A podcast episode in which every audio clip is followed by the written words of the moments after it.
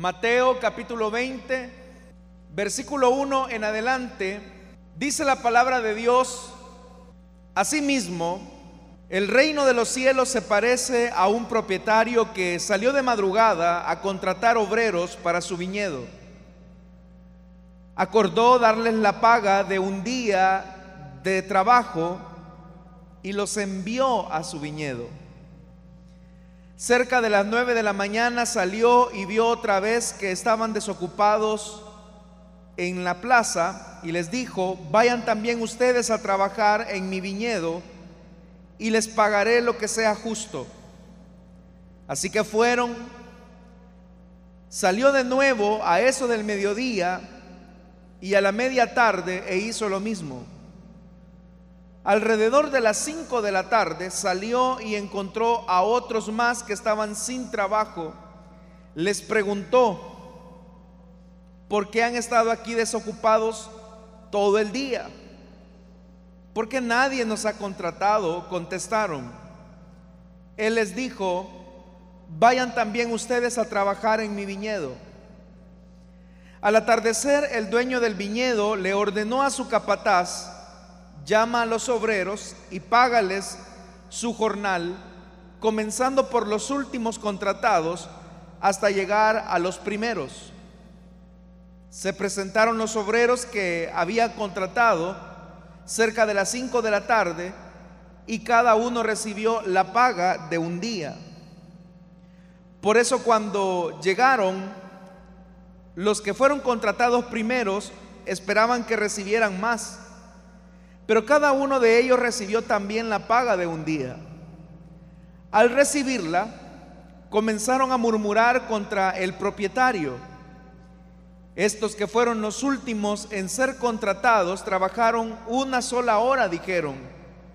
Y usted los ha tratado como a nosotros que hemos soportado el peso del trabajo y el calor del día. Pero él le contestó a uno de ellos, amigo, no estoy cometiendo ninguna injusticia contigo. ¿Acaso no aceptaste trabajar por esa paga? Tómala y vete.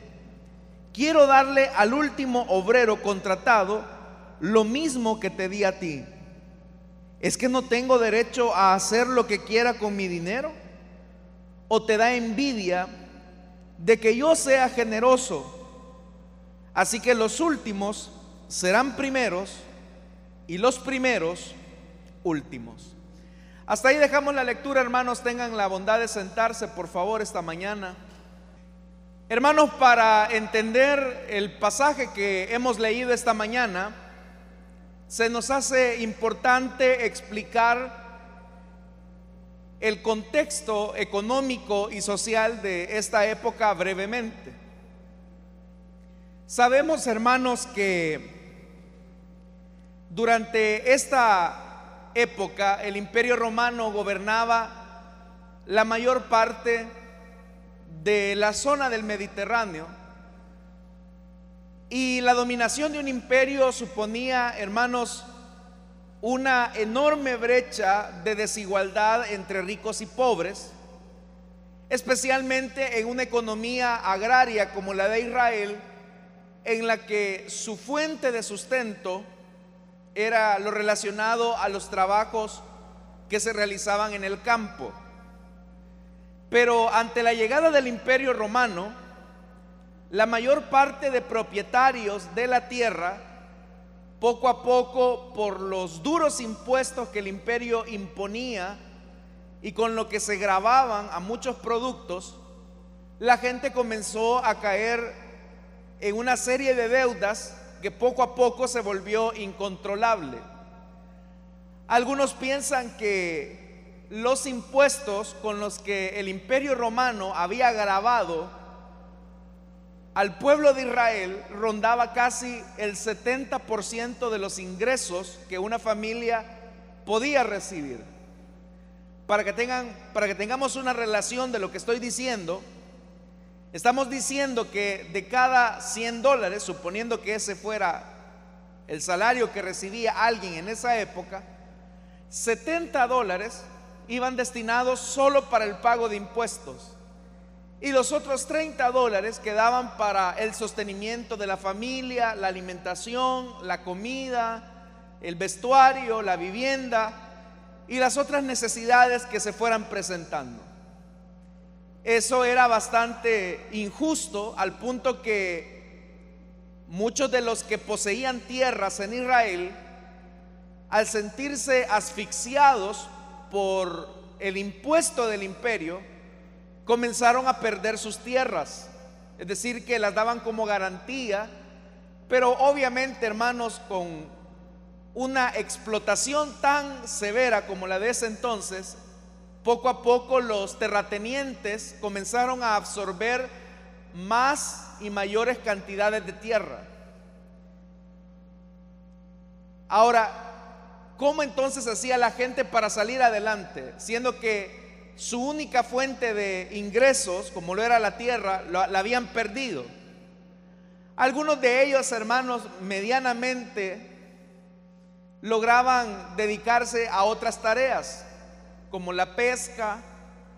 Y no vaya a creer usted que era una pesca como la que conocemos ahora, porque los pescadores en esta época medio armaban una especie de bote o de barca, como la Biblia también lo llama, y así se echaban a la mar para tratar la manera de subsistir. Pero aún de cada uno de los peces que se lograban sacar del lago, el imperio también los grababa con severos impuestos. Es decir, que la, mayor parte de gente de Israel vivía en una extrema pobreza. Las únicas personas que no vivían con tanta pobreza eran los colonos o los colonizadores, es decir, la gente de Roma que estaba viviendo en medio de Israel con gran opulencia, con gran riqueza, mientras a su alrededor había una profunda y severa pobreza. Otra de las formas en que la gente salía adelante para sobrevivir era que ellos, como lo dice este relato, ponían a sus labores, sus oficios para trabajar de lo que fuera, para tratar la manera de sobrevivir en un día. Es decir, nadie tenía un trabajo fijo, nadie tenía un trabajo donde podía recibir al final de una quincena o de un mes el salario correspondiente a su trabajo. Cada día era una aventura para esta gente pobre y desdichada el de salir al parque, a las calles, a esperar que la gente con mayores riquezas y posibilidades los llegara a contratar por un día. La paga que se establecía era de un día. Y el trabajo comenzaba desde que salía el sol hasta que se ocultaba. Esa era la jornada de trabajo. Probablemente, hermanos, como muchas de las historias que Jesús relató, son parte de las vivencias que él mismo tuvo en su niñez y en su juventud. La Biblia dice que José, su padre, dice que era carpintero. La verdad, hermanos, es que esa es una posible traducción, pero no es la más cercana. Lo más seguro es que José realizaba trabajo con las manos, pero trabajo con las manos se pueden hacer de cualquier tipo. Y es más, en esta tierra tan árida de Israel, la madera era casi inexistente. Entonces José era una persona que se dedicaba a los oficios varios. Él era un pobre que tenía que salir todos los días a las plazas, a las calles, a buscar el jornal de un día. No sabemos en qué momento seguramente Jesús acompañó a su padre. Él sabía que tenían que levantarse muy temprano si querían ser contratados por algún dueño de una tierra. Probablemente Jesús tuvo que ver la experiencia de su padre adoptivo, de levantarse a las 4 de la mañana, ponerse en la calle o en la plaza a esperar a que alguien lo contratara. Seguramente habían días buenos en los que a José lo contrataron y seguramente también a Jesús lo contrataron. Ya desde los 13 años, un niño ya comenzaba a trabajar en esta época al lado de su padre. Se despegaba completamente del seno materno para acompañar a su papá a las labores domésticas, porque eso representaba un ingreso extra para la familia. Pero usted sabe que en estos días habían días buenos, días malos. En esos días donde se levantaban muy temprano, a eso de las 4 de la mañana, salían a la calle a esperar a que alguien los contratara, es que si ellos querían que los contrataran tenían que levantarse muy temprano. Si se levantaban tarde, nadie los iba a contratar. Pero se levantaban muy temprano, iban a las calles, iban a las plazas a esperar que alguien los contratara. Habían días que, como ya lo dije, quizás ellos salían, se ponían y encontraban que alguien los llamara a trabajar. Pero habían otros días donde eran las 8 de la mañana y nadie los contrataba, las 9 de la mañana y nadie los contrataba. Y al llegar al filo de la mediodía, las esperanzas se esfumaban. Ya no había posibilidad de que alguien los contratara. Pero ¿qué representaba que un padre de familia no fuera contratado ese día? Que su familia no iba a comer. Significaba que ese día no se iba a tener el sustento de ese día. La paga de esta época era la de un denario. No sabemos un equivalente, hermanos, para hacer una relación. Algunos piensan que un denario equivalía, algunos, a 17 centavos de dólar, más o menos. Y con 17 centavos de dólar, ese hombre tenía que darle de comer a veces a su esposa y a sus cinco hijos. Y por lo que sabemos de la Biblia, la familia de José era una familia grande. Es decir, que Jesús tuvo que ver en carne propia la felicidad de que al final de un día José podía llevar sustento a su familia. Pero también el Señor Jesús experimentó la tristeza de que nadie contratase a su padre adoptivo. Hay que tomar en cuenta que dependiendo el tipo de trabajo, a veces los poseedores de la tierra buscaban a gente joven.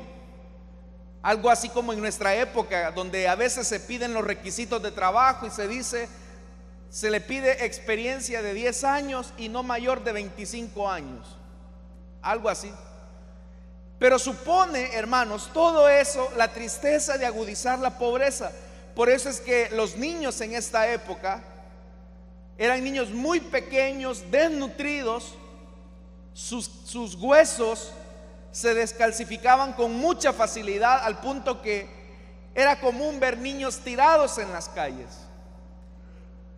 Y por eso es que yo le decía a usted hace algún momento que todas estas parábolas que Jesús ha contado, no es que hermanos de repente Jesús salió a la calle y comenzó a ver mariposas y piedritas en el camino para inspirarse en contar sus historias. Las historias que Jesús contó revelan parte de su niñez, de lo que él vivió, de su humanidad. Si nos ubicamos entonces en lo que ya expliqué, vamos a entender la enorme profundidad de esta enseñanza. En primer lugar, se dice en el versículo 1, que el reino de los cielos se parece a un propietario que salió de madrugada a contratar obreros para su viñedo. Es interesante como el versículo 1 dice, el reino de los cielos se parece. Es decir, que Jesús nunca definió lo que era el reino de Dios, pero sí utilizó paralelos para describir ciertas características. Pero quiero que usted note algo. Dice el versículo 1 que salió de madrugada, porque esa era la hora en que las personas trataban la manera de encontrar que alguien los contratara a ellos. Y dice que el propietario salió de madrugada. Más adelante se habla, hermanos y hermanas, acerca de la persona que está al frente de los obreros, que era el capataz. En esta época, lo usual era que el dueño de la viña le dijera al capataz, ve a buscarme obreros, ve a buscarme obreros, contrátalos e incluyelos en este día de trabajo. Y era el capataz el que se daba la tarea de seleccionar a los obreros. Pero aquí es el dueño el que está yendo en la madrugada y tomando la iniciativa de trabajar. Y dice que lo hace de madrugada. Esto es importante por algo que voy a mencionar más adelante. Dice que sale de madrugada, va a buscar a unos obreros para que trabajen en su viñedo. Las vides era un negocio muy rentable en esta época porque el imperio consumía y aún en estas tierras, hermano, no solamente en el imperio, se consumía grandes cantidades de vino. Pero dice el versículo 2, que se encontró con los primeros. Y dice el verso 2, acordó darles la paga de un día de trabajo y los envió a su viñedo. Es decir, que él vio a un grupo, no sabemos de cuántos, y les dice, oigan, ¿Quieren ir a trabajar a mi viña? Ellos dijeron, sí.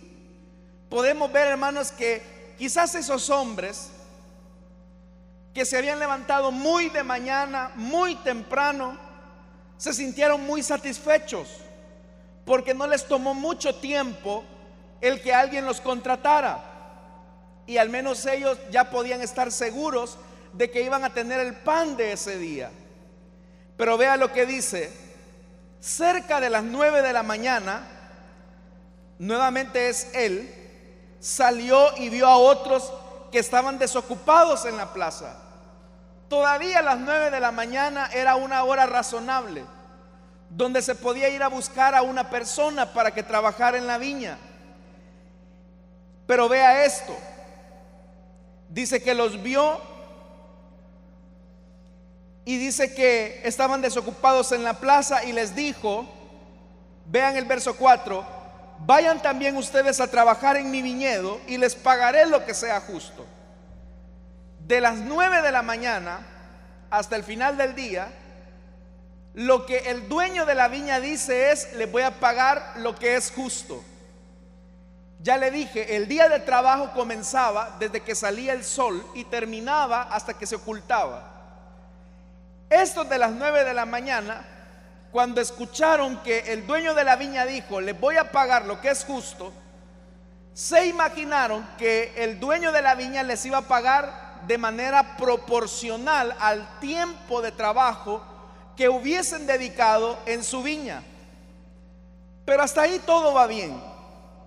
Dice, así que fueron, pero dice que salió de nuevo a eso del mediodía. Hasta ahí todo va bien. Porque todavía el mediodía, si el trabajo era demasiado, podía salir una, un capataz a contratarle obreros al dueño de la tierra. Pero lo que sorprende aquí es que es el dueño de la viña el que está saliendo al mediodía. Eso es lo que llama la atención. Hasta ahí sus oyentes, los oyentes de Jesús dicen, bueno, lo que nos has contado es parte de lo que todos los galileos vivimos. Hemos tenido esa experiencia de ver a un capataz que nos contrata para trabajar en las viñas de su Señor. Sorprende, seguramente los oyentes dijeron que el dueño haya salido a buscar a las personas. Lo sorprendente va siendo acá. Porque dice que a la media tarde hizo lo mismo. Eso era a las 3 de la tarde. Es decir, cuando ya casi, el día estaba casi por terminar. Y él dice lo mismo. Pero lo más sorprendente está en el versículo 6. Alrededor de las 5 de la tarde salió y encontró a otros más que estaban sin trabajo y les hace la pregunta, ¿por qué han estado aquí desocupados todo el día? La pregunta estaba de más.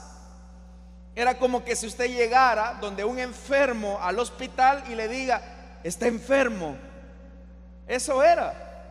Era una pregunta sorprendente, porque él está preguntando esto. Lo que Jesús estaba tratando la manera de denotar es que los a que los hombres que recibían esa pregunta manifestaran su necesidad de trabajo. Y el versículo 7 dice, porque nadie nos ha contratado. La respuesta era obvia. Pero ellos están confesando su necesidad de trabajo, de su necesidad de ese día, pero que nadie los había contratado. Y vea lo que dice. Antes de pasar a esto, ¿por qué razón no habían sido contratados estos últimos de las 5 de la tarde? Probablemente porque quizás ya eran personas de la tercera edad.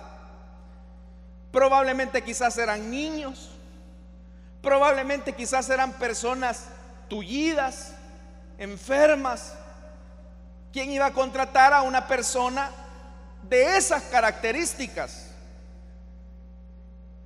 Y si los contrató a las 5 de la tarde, entre la plaza y su viña, ¿cuánta distancia hay? Siendo, tratando la manera de ser bastante conservadores. Supongamos que el tiempo que iba a tomar entre la plaza y la viña era de media hora, ¿cuánto tiempo iban a trabajar en el viñedo? Siendo que en Israel el sol se ocultaba como a eso de las 6, 6.30 de la tarde, como acá en El Salvador. A lo sumo quizás media hora. Pero ahí viene el punto, que ellos van, dice.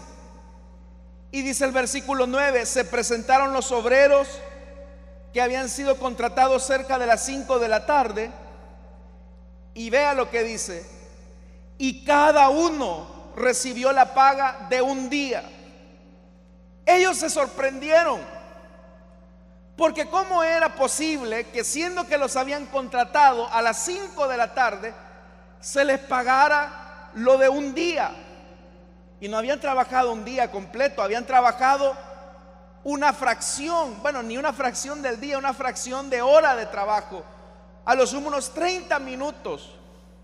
Ellos estaban recibiendo más de lo que merecían. Ellos estaban recibiendo el sustento de ese día. Pero ahí viene el punto. Que los que fueron contratados en la madrugada comenzaron a pensar, bueno, si estos que fueron contratados a las 5 de la tarde se les está pagando el jornal de un día, seguramente este hombre nos va a pagar a nosotros más, porque nosotros hicimos más trabajo que todos ellos. Eso es lo que estaban diciendo. Vea esto.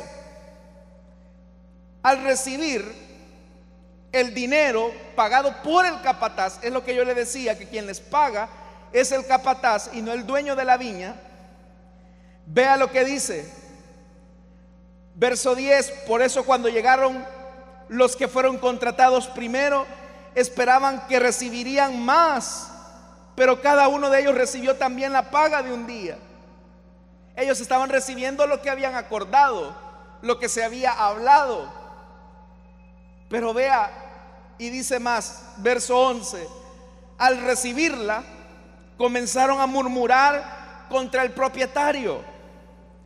La palabra griega que se traduce ahí por murmurar, da a entender que comenzaron como a hablar entre ellos y decir, qué bárbaro, este negrero nos ha tenido esclavizados todo el día aquí.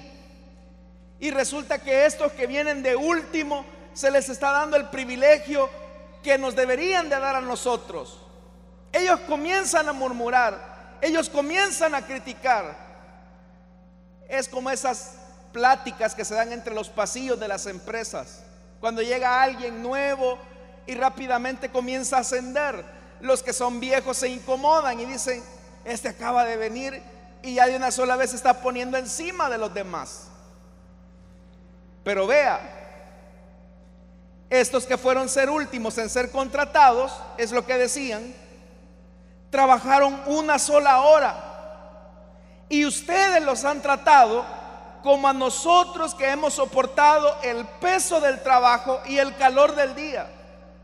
Usted quiere hallar la muestra de un sindicato en la Biblia, ahí lo tiene. Le están cuestionando al dueño de la viña, pero ahí hay un punto importante y es el que quiero resaltar. Encontrar trabajo en esta época era algo que se debía de valorar muchísimo, así como en nuestro país. Cuando estos hombres fueron contratados en la madrugada, ellos tuvieron que haber enfocado su atención, su esfuerzo, su energía en que ese día su familia iba a comer. Y eso los tuvo que a ellos haber llenado de gratitud. Eso los tuvo que haber a ellos llenado de satisfacción, de entrega, porque al menos ese día su familia iba a comer dignamente. El problema va siendo cuando van llegando los de las nueve, los del mediodía, los de las cinco de la tarde, los de las tres de la tarde, y les pagan a ellos lo mismo. La atención de los primeros ya no se centra en la gratitud que debían demostrar a quien los había contratado, sino que ahora la atención de ellos se centra en la insatisfacción de no tener más a costa del beneficio y la misericordia que el dueño de la viña le había mostrado a los que habían sido contratados de último. Esto, hermanos, a nosotros nos revela algo. Y es que el tener mucho tiempo de estar en la iglesia o de estar en la obra de Dios nos debería de generar a nosotros completa gratitud. Nos debería de generar a nosotros satisfacción, agradecimiento, gozo de entender que Dios nos amó no mereciéndolo. Entendiendo de que Dios, hermanos y hermanas, manifestó su misericordia y su compasión aun cuando nosotros no lo merecíamos. A mayor cantidad de tiempo usted pasa en la iglesia, su gratitud debería de ser mayor. Usted debería de ser muy agradecido con Dios. Yo no sé si eso es así, hermanos. Así debe de ser en su vida. Pero el problema es que hay muchos cristianos que pasan años y años en la iglesia son de los que fueron contratados en la madrugada. Y en vez de crecer en gratitud, en vez de crecer, hermanos, en satisfacción porque Dios los amó, los ha bendecido, los ha honrado, resulta ser que son las personas más hostiles, son las personas más duras y severas, al punto que ellos ya no enfocan su gratitud en las bondades de Dios, sino que enfocan su atención en aquellos que se van incorporando en la medida en que el tiempo va pasando. Y al enfocar su atención en aquellos que se van incorporando poco a poco, comienzan ellos a mostrar una actitud de hostigamiento, una crítica severa, una crítica mordaz. Y eso hace que nuestra gratitud se vaya enfriando al punto que esa gratitud fría se vuelve en una crítica desmedida, desmesurada. Eso es lo que nosotros tenemos que evitar. Tenemos que evitar, hermanos y hermanas, generar costra en nuestro corazón. Repito, cuando tomamos la actitud de jueces y comenzamos, hermanos y hermanas, a ponernos nosotros como superiores a los demás, al punto de creer y de pensar que nosotros ya tenemos derecho de piso, que nosotros ya tenemos mucho tiempo de estar, así que deben de tratarnos de manera distinta. Vea lo que dice el versículo 13. Pero él les contestó a uno de ellos. Vea lo que dice, amigo, el dueño de la viña, él podía haberle dicho, mira, es última y primera vez que te contrato, ya mañana no te contrato. Pero vemos cómo el dueño de la viña toma la iniciativa. Hermanos, ¿quién salió a buscar a los viñadores? Fue el dueño de la viña. Así como el amor de Dios es con nosotros. ¿Quién tomó la iniciativa de amar? ¿Fuimos nosotros los que fuimos a buscar a Dios muy temprano para que Él nos ayudara? ¿Fue así? No. La Biblia nos enseña que nosotros no amamos primero a Dios. Él nos amó a nosotros primero. Él nos fue a buscar, el de la iniciativa para que usted y yo estemos en este lugar, fue de Dios. Nada hemos hecho nosotros. Nada. Nosotros estábamos varados a la buena de Dios, esperando que Él tuviera misericordia de nosotros. Y nos buscó. A unos los buscó en un hogar cristiano. Son de la generación de la madrugada. A otros los buscó en su juventud. Son de la generación de la madrugada. A otros los buscó quizás en los inicios de una iglesia, son de la generación de la madrugada. Es decir, hermanos, que entre más tiempo tengamos nosotros de estar en la iglesia, entre más tiempo tengamos nosotros de estar en la obra de Dios, más gratitud debe de existir en nuestro corazón. Pero hay un elemento importante, y es que el dueño de la viña es compasivo.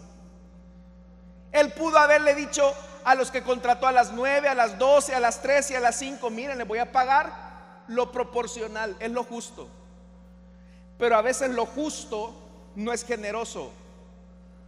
Y eso es lo escandaloso de la gracia de Dios. Eso es lo escandaloso de la gracia de Dios.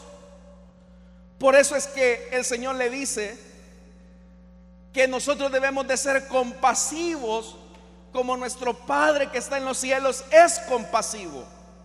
¿Cómo Dios lo trató a usted, hermano y hermana? ¿Lo trató conforme a lo que usted merecía? Porque repito, hay hermanos que vieron los orígenes de una iglesia, no necesariamente esta, o tienen bastante tiempo de estar en la iglesia.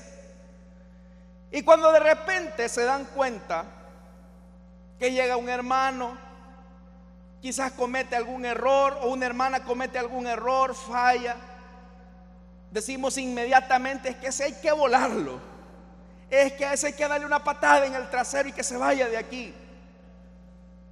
Y si así lo hubiera tratado a usted el dueño de la viña, porque todos hermanos, sin excepción, desde que conocimos al Señor, en algo le hemos fallado a nuestro Dios.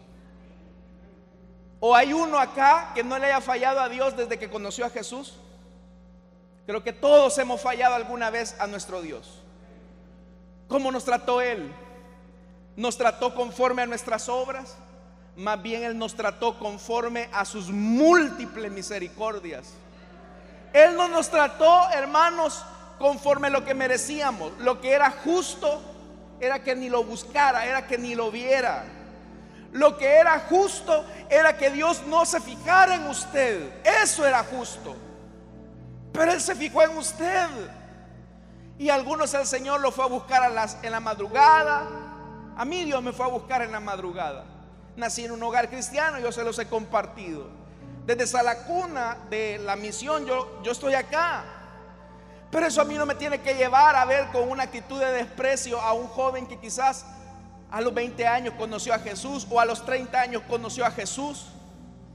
Todos hermanos y hermanas hemos gozado de la misma misericordia y de la misma bondad delante de Dios. Por eso es que aquí en la iglesia no hay acepción de personas. Todos hemos sido lavados con la misma sangre, todos somos hijos del Padre. Así usted tenga 40 años de estar aquí en esta iglesia o acabe de llegar, todos somos hijos de la misma familia, todos somos hijos del mismo Padre, lavados con la misma sangre, perdonados con la misma misericordia. Pero eso nos tiene que llevar a tratar a las personas también de la misma forma. Porque aquellos que no merecían el salario de un día, se sorprendieron. Si hay algo que a mí me sorprende de Dios es su misericordia. Y vea lo que dice, amigo, y vea, amigo, no estoy cometiendo ninguna injusticia contigo. Y le dice, ¿acaso no aceptaste trabajar por esa paga? Yo no te he pagado menos de lo que acordamos. Prometí pagarte el jornal de un día. Y eso es lo que te estoy dando. Tómalo y vete. Y vea lo que dice. Quiero darle al último obrero contratado lo mismo que te di a ti. Y ve a Dios con su gran amor, con su posición del dueño de todas las cosas. Porque hermanos, si hay alguien que es dueño de todas las cosas, es nuestro Dios. Yo no soy dueño de la iglesia. Yo, yo, no puedo decir, esta es mi iglesia. No, hermanos, ustedes no me costaron a mí absolutamente nada. A quien le costó la sangre de, su hijo amado fue al Padre. Ustedes le pertenecen a Dios. Todo lo que usted tiene es de Dios. Verso 15. Es que no tengo derecho a hacer lo que quiera con mi dinero. Es mío. No te he robado nada. Y aquí viene el punto.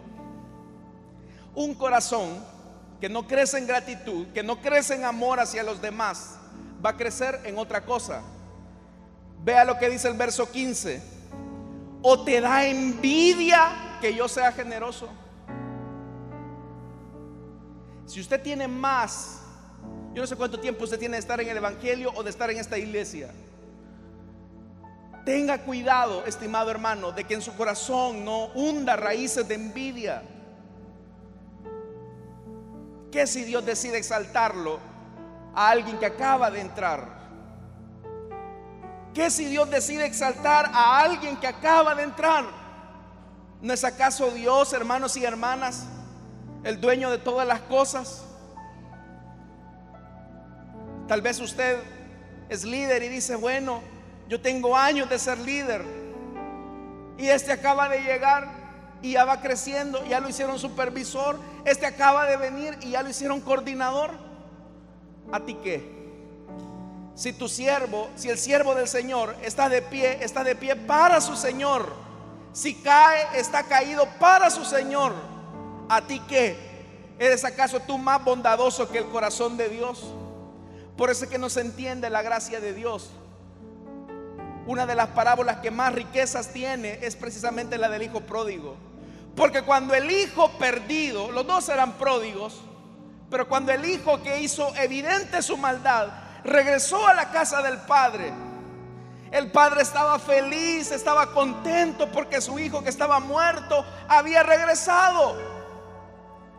Pero estaba ahí el hijo mayor, el que no se había ido físicamente, pero sí se había ido en el corazón le dijo, qué barbaridad.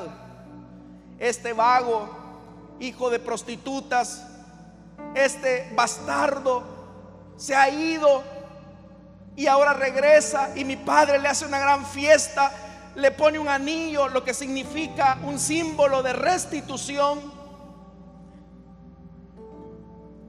Y el padre se dio cuenta y vio que aquel no quería entrar a la fiesta, le dijo, no, yo no voy a entrar porque tú me tratas injustamente.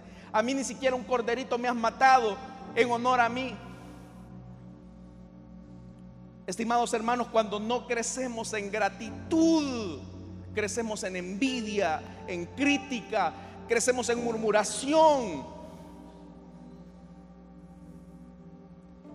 A veces nos enfocamos, hermanos, ya viste el carro del hermano. Es que ese carro, yo creo que un narco se lo ha de haber dado. Y ya viste la casa que tiene el hermano, mira cómo va. Mira la hija del hermano ya se graduó. No, si es que esa a puro copy page pasó.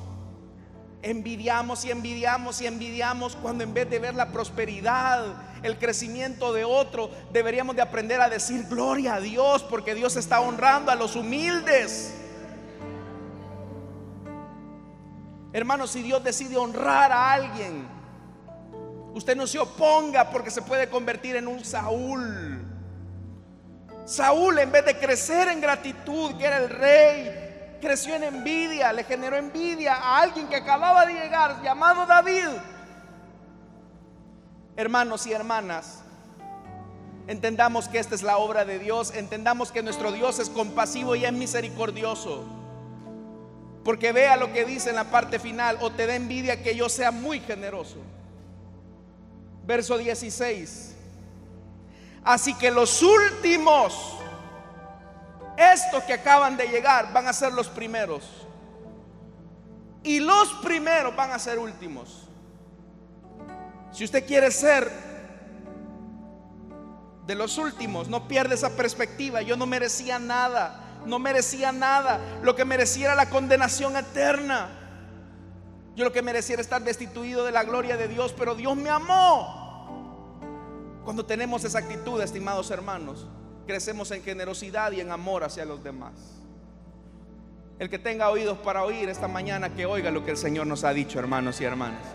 Amén, hermanos. Amén, hermanos. Gloria al Señor. Vamos a orar, hermanos. Vamos a cerrar nuestros ojos.